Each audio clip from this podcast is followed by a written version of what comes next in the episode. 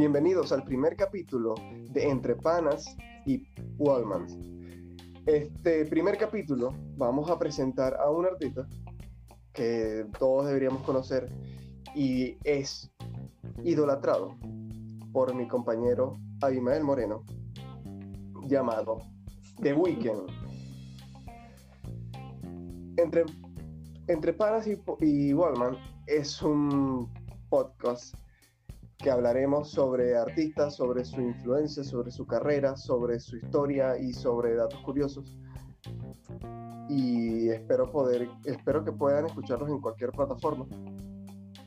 Y los presentadores somos Abimael Moreno. Habla. Ah, ok.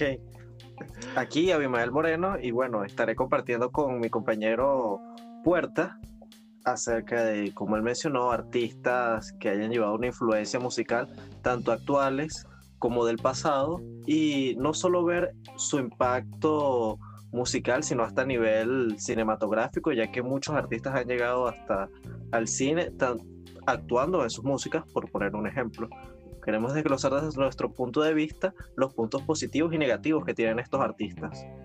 Así que en esta ocasión vamos a comenzar con The Weeknd, Así que, Puerta, ¿qué piensas tú acerca de The Weeknd o cuando te lo mencionan por primera vez? The Weeknd. The Weeknd primero no sabía, hasta hace no mucho, que era canadiense. Yo juraba que, había, que era de Estados Unidos, como la mayoría de los artistas. Su nombre, Abel, con un apellido bastante extraño. Este. Él para mí fue una sorpresa. Primero, hace años yo lo, conocí con una canción, con, un cover de The Hills. Yo lo había visto, había visto el cover de The Hills y después vi la canción, estaba todavía reciente. Y, había escuchado, y me había puesto a escuchar unas cuantas cosas de él y tal. Pero realmente yo no lo tuve en el radar hasta, hasta cuando empezó con su último álbum, el After Hours. Empezó sacando lo que es este. Ay, este, Blinding Lights y el otro se me olvidó. Eh, Hairless. Hairless, esa. Cuando salen con esas dos canciones, yo es como, coño, yo tenía tiempo sin escuchar este pan. Y de ahí retomé el, escucharlo, el saber el ver las otras cosas, lo que había hecho con Starboy, que de Starboy sí había escuchado bastante cosas antes, pero de eso, a lo que, de lo poquito que yo supe, a llegar a, al Super Bowl en este año, creo que su, su trayectoria realmente es una de las más impresionantes de los, de los artistas actualmente.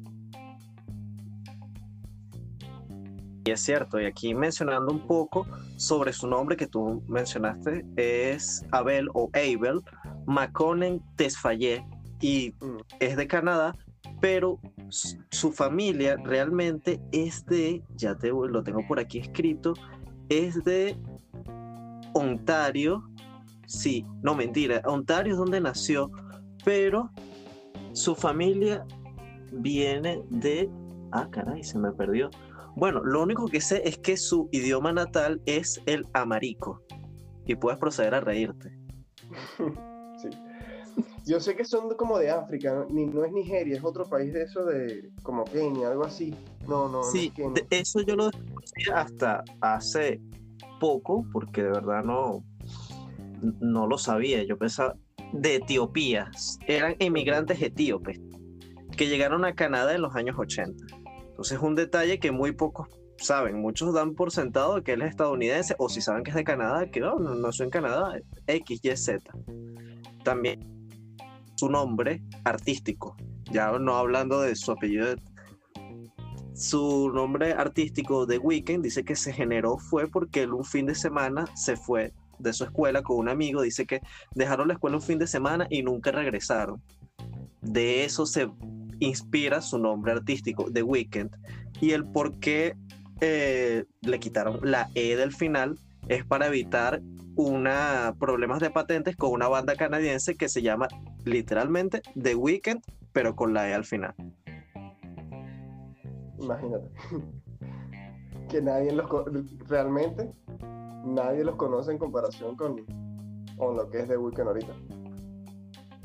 sí, sí, pero son esos disculpa que te interrumpa, son esos artistas que nadie conoce, pero de repente es como que, mano, demandaron, qué sé yo, a Justin Bieber por usar el nombre Justin, que es de una canción, de, digo, de una banda de 1980 que ya no está activa.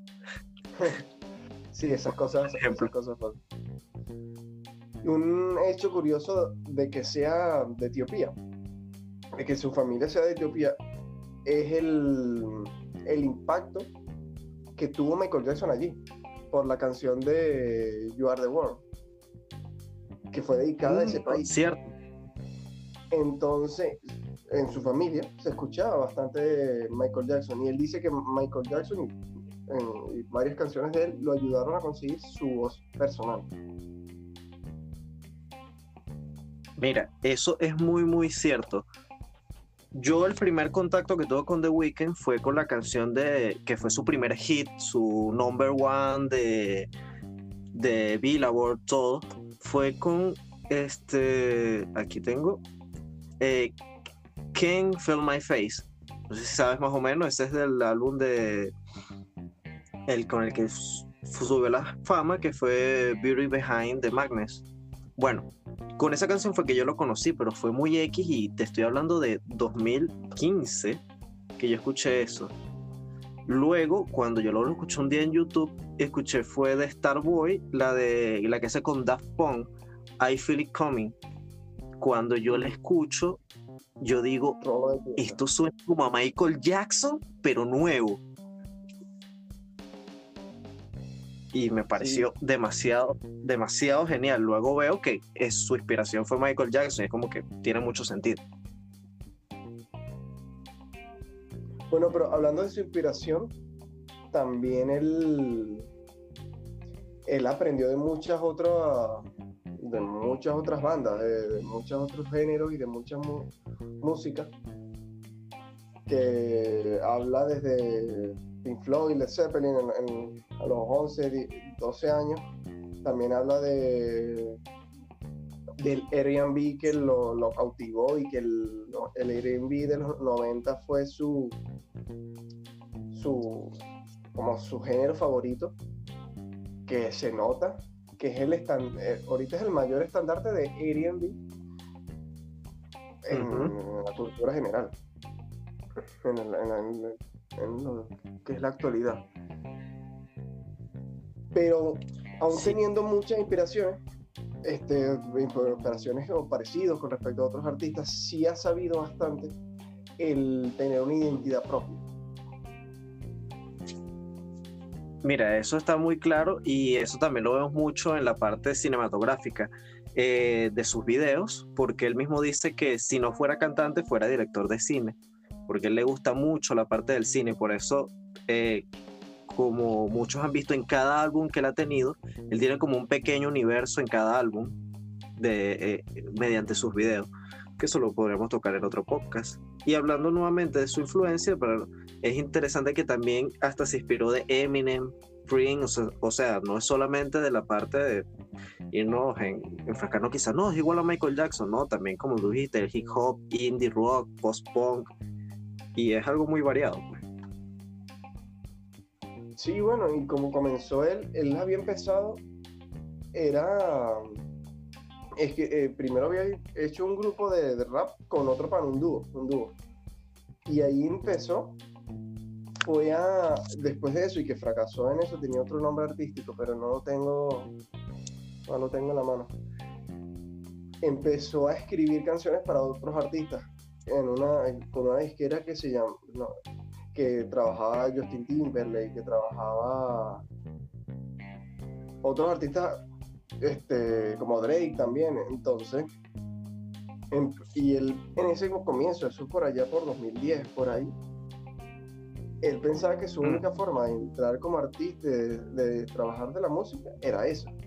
Incluso cuando él empieza a, a, a tener sus propias canciones, y, empezar a tener un poco, eh, un poco de fama, él incluso se niega a ser el artista que, que, por ejemplo, hoy, hoy es a mostrarse ante el público, a hacer los videos, a tener entrevistas, todo eso él se negó al comienzo por problemas de clima, por solo problemas de seguridad.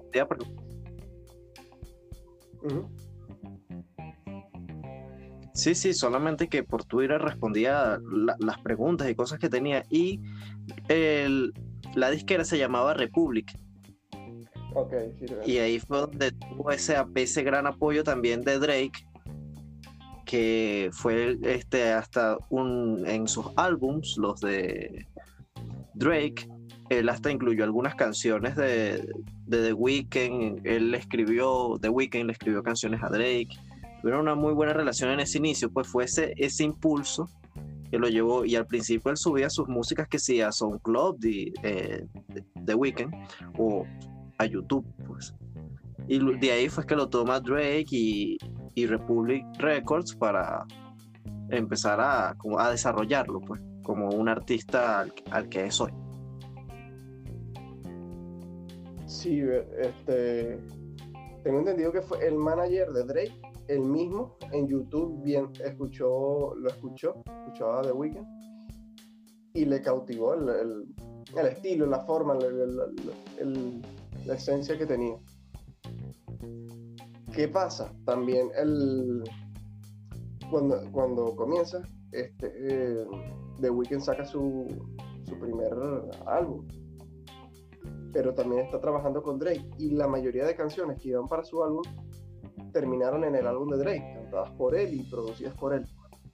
Y entonces, él ha comentado en algunas entrevistas, en algunas entrevistas que se arrepiente de haber dado tanto en ese, como en ese comienzo, a otro artista, sobre todo a Drake, y porque obviamente sí fue mutuo el, apoyo que ellos tuvieron al comienzo. Pero es básicamente quedarte con, la, con entregar más de la mitad del, contenido propio. Y te quedas, y básicamente no, básicamente no se le dio tanto reconocimiento en el álbum de, de Ovo, el de Drake.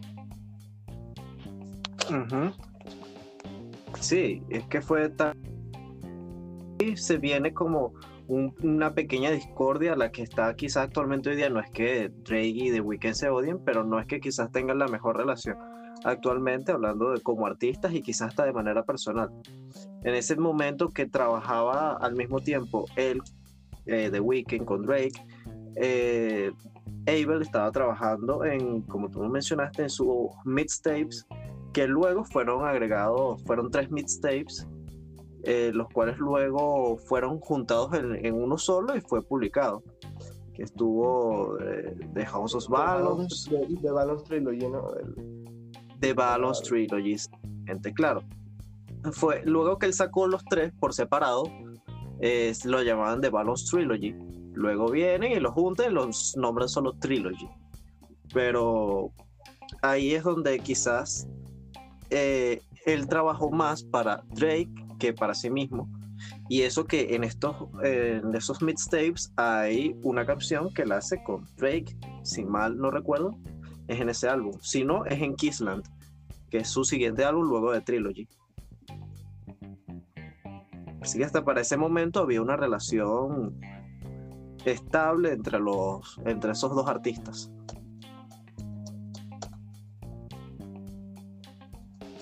¿En qué momento, en qué momento es el quiebre de esa relación que ellos tienen? Mira, cuando me hablan de esa relación de quiebre, me acuerdo es de cuando acusaban a The Weeknd que confabuló con Drake para matar a Etc. Temptation. bueno, eso, es. no sé si tú Sí, sí, sí, pero es bastante conspiración, bastante Illuminati esa idea. Sí, sí, porque literal no toman nada de que si no una entrevista, pruebas, no, es que no, mano, él dijo en una canción que, mano, ¿por qué lo mataste? No hubiera hecho eso. Entonces eso es padre, mano, eso fue que lo mató. Y es como que, mano, canción, plájate. Pero sí, yo creo que ese quiebre viene después de Kissland. Luego de, de Kissland, que es la última, ahí hacen una canción, que es la última que ellos tienen juntos. Luego de ahí ya ellos no colaboran más. Con decirte, él tuvo, eh, The Weeknd, un Memento Mori, creo que se le llama así, no sé si tú estás más relacionado en esa parte. De, son como analizándose un análisis de sus álbumes, de sus cosas. Y ellos hicieron una canción que se llama Live, Live For, The Weeknd y Drake. Aquí la tengo. Luego de ahí, ellos no hacen ninguna colaboración de ahí en adelante. Cuando The Weeknd hizo un recuento de sus canciones, estuvo escuchándolas y eso, él omitió esa canción. Cuando estaba pasándolas, no la escuchó, la pasó. Entonces luego de ahí se ve que quizás la relación se quebró. Luego de ese álbum, eso fue en 2014. De 2014 a 2015 sucedió eso. La razón no la tengo 100% clara del por qué se, se acabó esa relación. Pero podemos al, buscarlo. al, final son cosas que nunca, que nunca sabremos porque son cosas personales. Entre todos los que pudieron haber vivido en- ellos, ellos dos. Ujú. Sí, entonces como que... Me comentaste que después de, de la trilogía de los globos, él saca el álbum ¿eh? él saca Kissland, que es un álbum que curiosamente tiene bastante influencia de Asia, Asia, así tipo japonés y toda la cosa. Eh, quizás la parte cinematográfica no es muy conocida, pero tiene muy buenos videos. eh, con, me, me gusta mucho la historia, podemos ver un poco larga. Y es interesante que casi todos los videos son más 18. Tú entras a verlo con, sin haberte logueado en YouTube o con una cuenta de un menor de edad y te va a dar una patada. Tienes que ser mayor de edad para verlos. Bueno, y Que son, creo que los-. Tienes que ser mayor de edad para verlo de The Weeknd. Es algo interesante.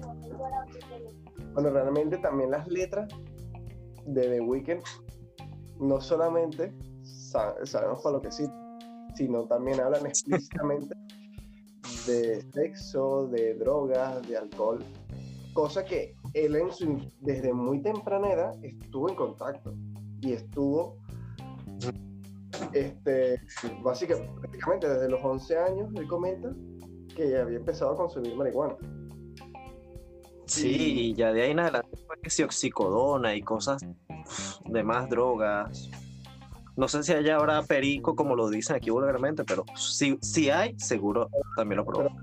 pero coca- la cocaína, obviamente todas esas cosas en su infancia, en su adolescencia, este, lo han marcado, lo han marcado como, como se puede ver en, el, en sus letras, como se puede ver en su, en su música.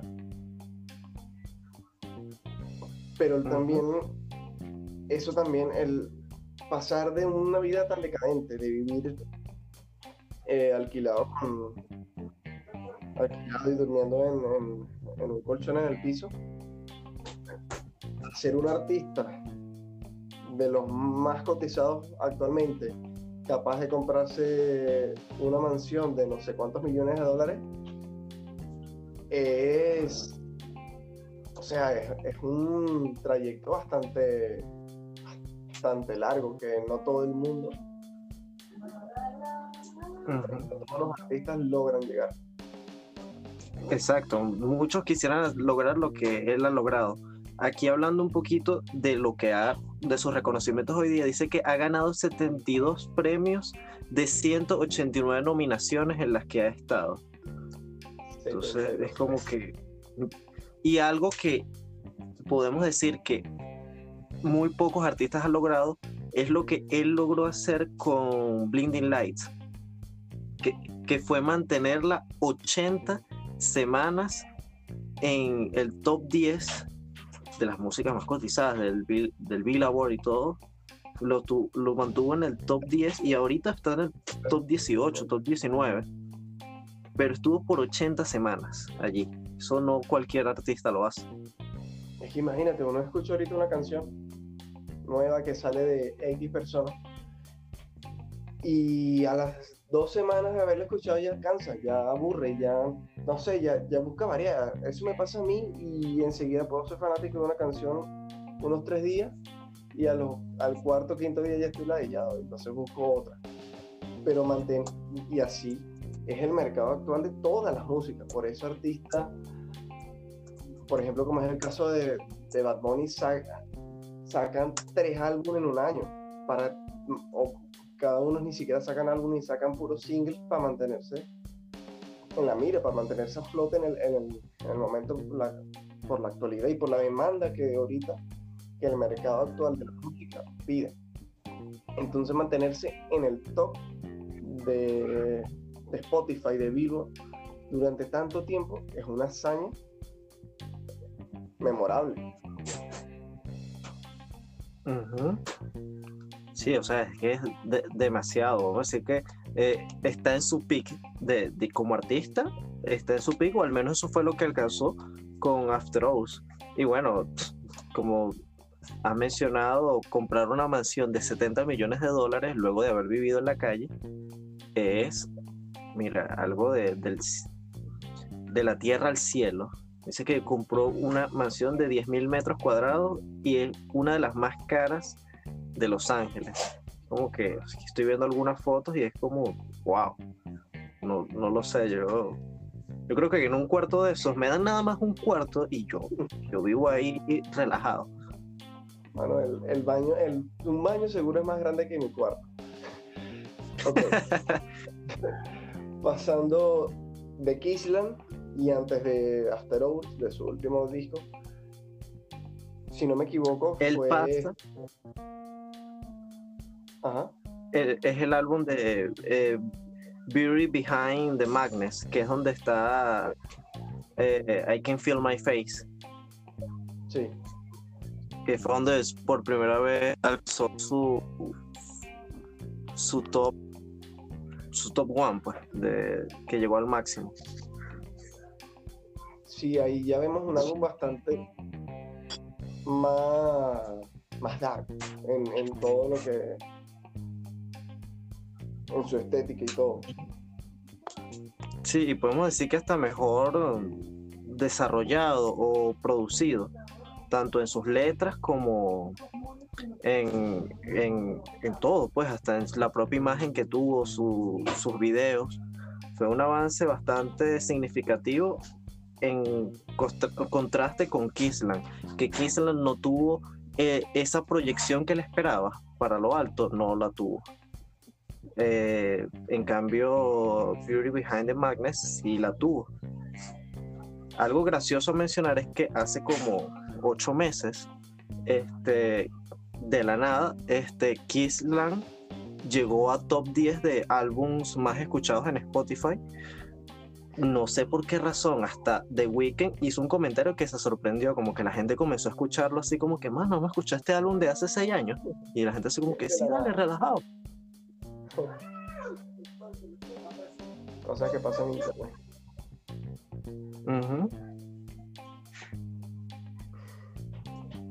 Entonces, y bueno, luego de ese álbum, bueno, a menos que tú deseas algo destacable del álbum de Beauty Behind the Magnus. Ahí lo que yo tengo entendido es que empezó muy fuertemente con su visual con sus videoclips, con su lo que tú vienes hablando de su estética, de su como su cinematográfico, su universo cinematográfico entre sus propios álbumes y entre sus propias canciones. Sí, sí, ahí fue donde hubo una evolución grandísima allí. Algo curioso también a mencionar su mundo cinematográfico que casi en todo ya no sucede, pero lo que es a partir de Beauty Behind the Madness, seguido de Starboy y After Hours, en todos, en su universo cinematográfico, él se mata, o sea, o lo matan a él. En, la guía, en, siguiendo la, historia de, eso, de cada universo. un fetiche como dice, está bien. y que lo entienda. Entendible, entendible, que no quisiera. Pero bueno, este, entre esos álbumes, sí saca, saca siempre, ha sacado sencillos. Siempre sigue sacando sencillos. Este, Al menos entre, entre esos dos y entre Starboy y eso. También eh, ha tenido bastantes colaboraciones con, con diversos artistas en todo, en todo el género. Por ejemplo, ahorita, ahorita me acaba de venir a la mente, participó en una colaboración con Kanye West en el álbum que sacó estos días de Donda. Entonces, y, y se puede ver en, en básicamente en todos lados. Entonces hablemos de la época de Starboy. Starboy. Realmente, eh, sí, ya, ya él era conocido, ya él era famoso, ya él era, era un artista hecho y derecho. Pero realmente Starboy fue lo que, lo que, no sé, no sé ni siquiera qué nombre tiene eso, pero eso fue lo que lo dio a conocer a nivel mundial, a nivel de todo el mundo, de todo el mundo. Para los que no les sonaba de Weekend antes, con Starboy, él alzó su bandera. Y que podemos ver que no fue su, que no- como tú dices, no fue su pick, todavía sigue en ese crecimiento. Pero Starboy fue con canciones, con, con colaboraciones como con Daft Punk, con colaboraciones con otra gente y con canciones emblemáticas y teniendo un estilo bastante más yo siento que más animado que, que el anterior Sí, Más algo como más con- pop. exacto me- se mete más al, al pop en la parte la parte musical tiene más parte mm, electrónica más cosas más, más las instrumentales suenan más entre cómo se como tú dices más pop más más alegres aunque en las letras y todo no se hablen de eso pero sí tiene una estética bastante diferente a su anterior trabajo Es así. Es que cuando él lo hace mucho, muchos lo criticaron, quizás como los puristas, los que lo venían siguiendo desde el principio, que el álbum de Starboy fue, no, fue muy pop. O que tenía algunas canciones no, no tuvieron ese, eso que esperaban de, de The Weeknd, que es como su esencia de música triste y hot y de drogas que es casi que con lo que lo asocia más la gente. Es como que, mano, de Weeknd, sí, mano, yo tiré con una música de él. Y es como que, ah, ok. que no. no es, no, no es como decir, es lo con lo que más lo asocian, pero no, no debería ser así. Pero al, al fin y al cabo, es así. Pero a mí me gustó en lo personal mucho Starboy, como te dije, ahí fue donde yo mm, lo empecé a investigar más, luego de haber tenido contacto con Starboy lo gracioso es que yo tuve contacto con la parte de Starboy y I Feel It Coming fue por que estaba buscando músicas de Daft Punk. No sé, me acordé de que Daft Punk existía y empecé a buscar músicas de ellos y me conseguí yo. Miércoles, The Weeknd tiene una canción con estos panas. Vamos a ver. Y de ahí, bueno, el fanático que soy aquí. Está bien. Starboy, Y- ¿en, qué, en, en qué año sale? No recuerdo.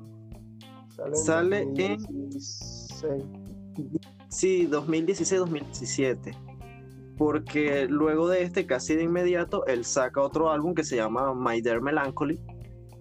Que quizás no es el, uno muy sonado así, porque no es que tuvo hits tampoco, sino que es como el álbum el que le dedicó a la ex, que en ese tiempo era Selena Gómez. Y él, Ok, eh, ok. bueno, se lo dio a dos hits, a Selena Gómez y a Bella Hadid. Y que, Ajá. fútbol. sí. Bueno, pero el punto es que él lo publica y tiene como cinco canciones muy destacables, ¿verdad? Pero esas son literal como para llorar o para tirar triste. Así, ese, ese es el término. Ok, eh, te voy a ser sincero, no, tenía no tenía constancia de ese.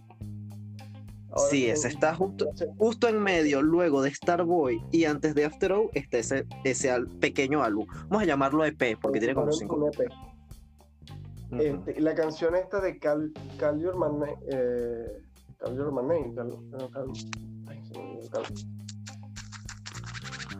Este, el, ¿es de ese álbum? ¿O es un single? El de. Disculpa. Ah, eh, So Call My Name, ya. Sí, es de ese álbum. Ok, ok, ok. Justamente es de ese álbum. Pues. que, ya sé, ya sé. En ese álbum también vuelve con, la, con, su, con su estética más, digamos que depresiva, mm. más oscura. Sí, muchos dijeron que ese, ese álbum lo utilizó, o esa ruptura que tuvo con Selena Gómez lo usó para disparar ese álbum.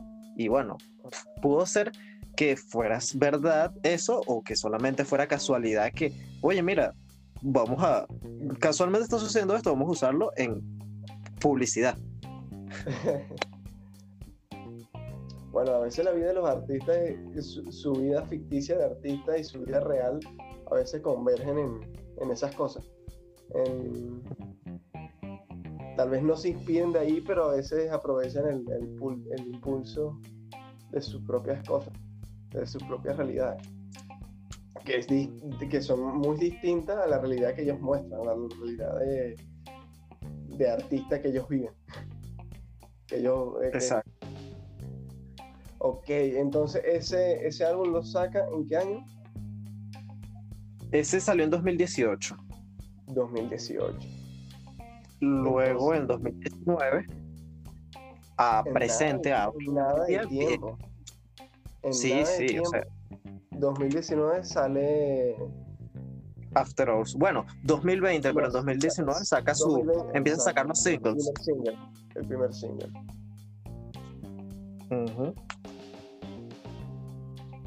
De ahí es que, que, se viene, como se dice, la época de, de su máximo peak con Blinding Lights y luego Hairless, que fueron como sus dos. Fue, fue, primero, si no me equivoco. Hairless fue en 2019. Bueno, sí, los dos fueron en 2019. Los dos fueron en 2019. Este. y después dice que... Entonces, eh, eso fue lo que tuvo. Una estética que desde el primer, desde el primer momento que saca Hairless, la estética yo, yo, yo quiero hablar por la mayoría, pero impacta mucho ese video. Impacta mucho el, el, del concepto en el que va la estética de, de, Las Vegas, de las luces. A mí en lo personal, cuando yo vi el video de Hairless por primera vez, me por una situación, no sé, muy, muy eh, el video me pareció wow demasiado impresionante. Me acuerdo que yo lo vi el día del estreno, tenía como cinco minutos de haberse publicado y casualidad yo estaba en YouTube ese día y yo, miércoles, vamos, The Weeknd, todavía no le había agarrado como e-, ese fanatismo todavía, había escuchado Starboy, pero hasta ahí. Cuando agarré Her les dije, no papi, este es mi hogar. Y me gustó mucho su, estética, e-, ese, esa estética que tiene, que yo siento que Astros tiene su estilo principal, pues vamos a llamar eh, eh, la nata y la crema de lo que es The Weeknd, pero también el lado pop y no solo pop actual, sino pop retro, porque todas esas músicas tienen un estilo, ese estilo retro que está demasiado bueno, que muchos artistas lo están utilizando. Por poner un ejemplo, Dualipa, en este caso usa también ese estilo de los 80 pero a, The Weeknd le queda excelente. Y algo que me gusta mucho de Blinding Lights es eso. Y de Hairless es que mezcló eso con lo actual al hacerlo un estilo tipo trap, tipo trapeteo. Mira, eso fue hit. Pues claro, más hit fue Blinding Lights, pues, pero para mí Hairless es como que la que le sigue eh, a pie de, de, de Blinding Lights, pues. Sí, realmente lo que son esas dos canciones marcaron, marcaron esa época. Esa fecha que salió fue. Es que es eso, que, que se convirtió después After Hour, uno de los discos más vendidos de, todo el año. Casi el se vuelve el artista más escuchado en todo Spotify del año. Y bueno, rompiendo récords por aquí, ganando premios por allá realmente la carrera de, The Weeknd es una carrera envidiable admirable por todos los sentidos y para todos los artistas. Es que yo todavía, le, veo que tiene muy, mucho futuro. Todavía él se sigue manteniendo joven y creativo. Todavía tiene posibilidades de seguir, de seguir para arriba, de seguir, de no quedarse estancado. Sí, sí, y tenemos, por ejemplo, el single que sacó hace como tres semanas, que fue Take My Breath, que es también, volvemos otra vez al estilo ochentero, pero este es un estilo ochentero trancado con Singwade. Y esperemos que ese, esperemos no, es el inicio del álbum, de la próxima era de The Weeknd. Sí, ya en la última presentación que se vio en vivo, él ya dejó su traje rojo y su cara escoñetada y se puso su traje negro con lentes negros con otro con otra estética con otro ambiente y ya ese parece que es el inicio parece que es el inicio de, de lo que se viene probablemente este año o, o a comienzos del, del año o el año que viene me imagino que será que termine lanzando el, el álbum como tal. Pero eso, el cómo pasó de ser un, un chamo en las calles de, Toronto, es que él, se crió. Sí. Y hacer de los artistas, al hacer casi el artista, con, mayor nombre actualmente. Está en eso, está en el podio, está en el podio de los artistas actuales. Y bien merecido se lo tiene, bien merecido se lo tiene, ha trabajado bastante, ha hecho y ha dejado su huella en otros artistas y ha dejado su huella en la industria. Y eso es 10 de 10. Es que lo es. Y este, él ha sido esta inspiración para otros artistas. Algunos lo han mencionado. Este, mira, el mismo Drake, a pesar de todos los pequeños pequeños o grandes conflictos que tenga, lo ha mencionado como su influencia musical. Nick Jonas, de Nick Jonas es como que sí, está bien, no se escucha mucho, pero igual se menciona, pues, para poner un, contexto esos dos. Algo que, para antes de cerrar con After Hours, es que los que no haya o no tengan mucha relación con The Weeknd o con su universo cinematográfico, en canción de es, Snow disculpa, mi inglés malo, es que ese video es animado y es un recopilatorio de todas las eras de The Weeknd, desde de Balance Trilogy hasta After Hours. El, el, video es animado y pasa por todas esas etapas. Entonces, me gustaría verlo. Es, aparte de una tremenda canción, es un video bien chévere, animado. Buen dato. Ok, este, por aquí cerramos este, este primer capítulo del podcast. Ya hablamos de la rolo de carrera de, lo que es nuestro pana Abel, también llamado el fin de semana, de weekend. Y los esperamos al siguiente, al siguiente capítulo, probablemente la semana que viene. Este, próximamente deberíamos Aún no tenemos nada de redes ni nada de cosas para recomendar que nos sigan, pero en algún punto tendremos que empezar a hacer eso. Mm, por mi parte me despido. Y si quieres despedirte tú. Por acá también nos despedimos. Y agradecidos los que nos hayan escuchado, de verdad, muchas gracias por escucharnos. Eh, agradecemos su apoyo, estamos comenzando y solamente queremos compartir un poco de la vista de la música y lo que todos disfrutamos desde nuestro pequeño punto de vista, un punto de vista humilde. Así que los esperamos en la próxima semana acá en el podcast de Entre Panas y Walmart. Thank you.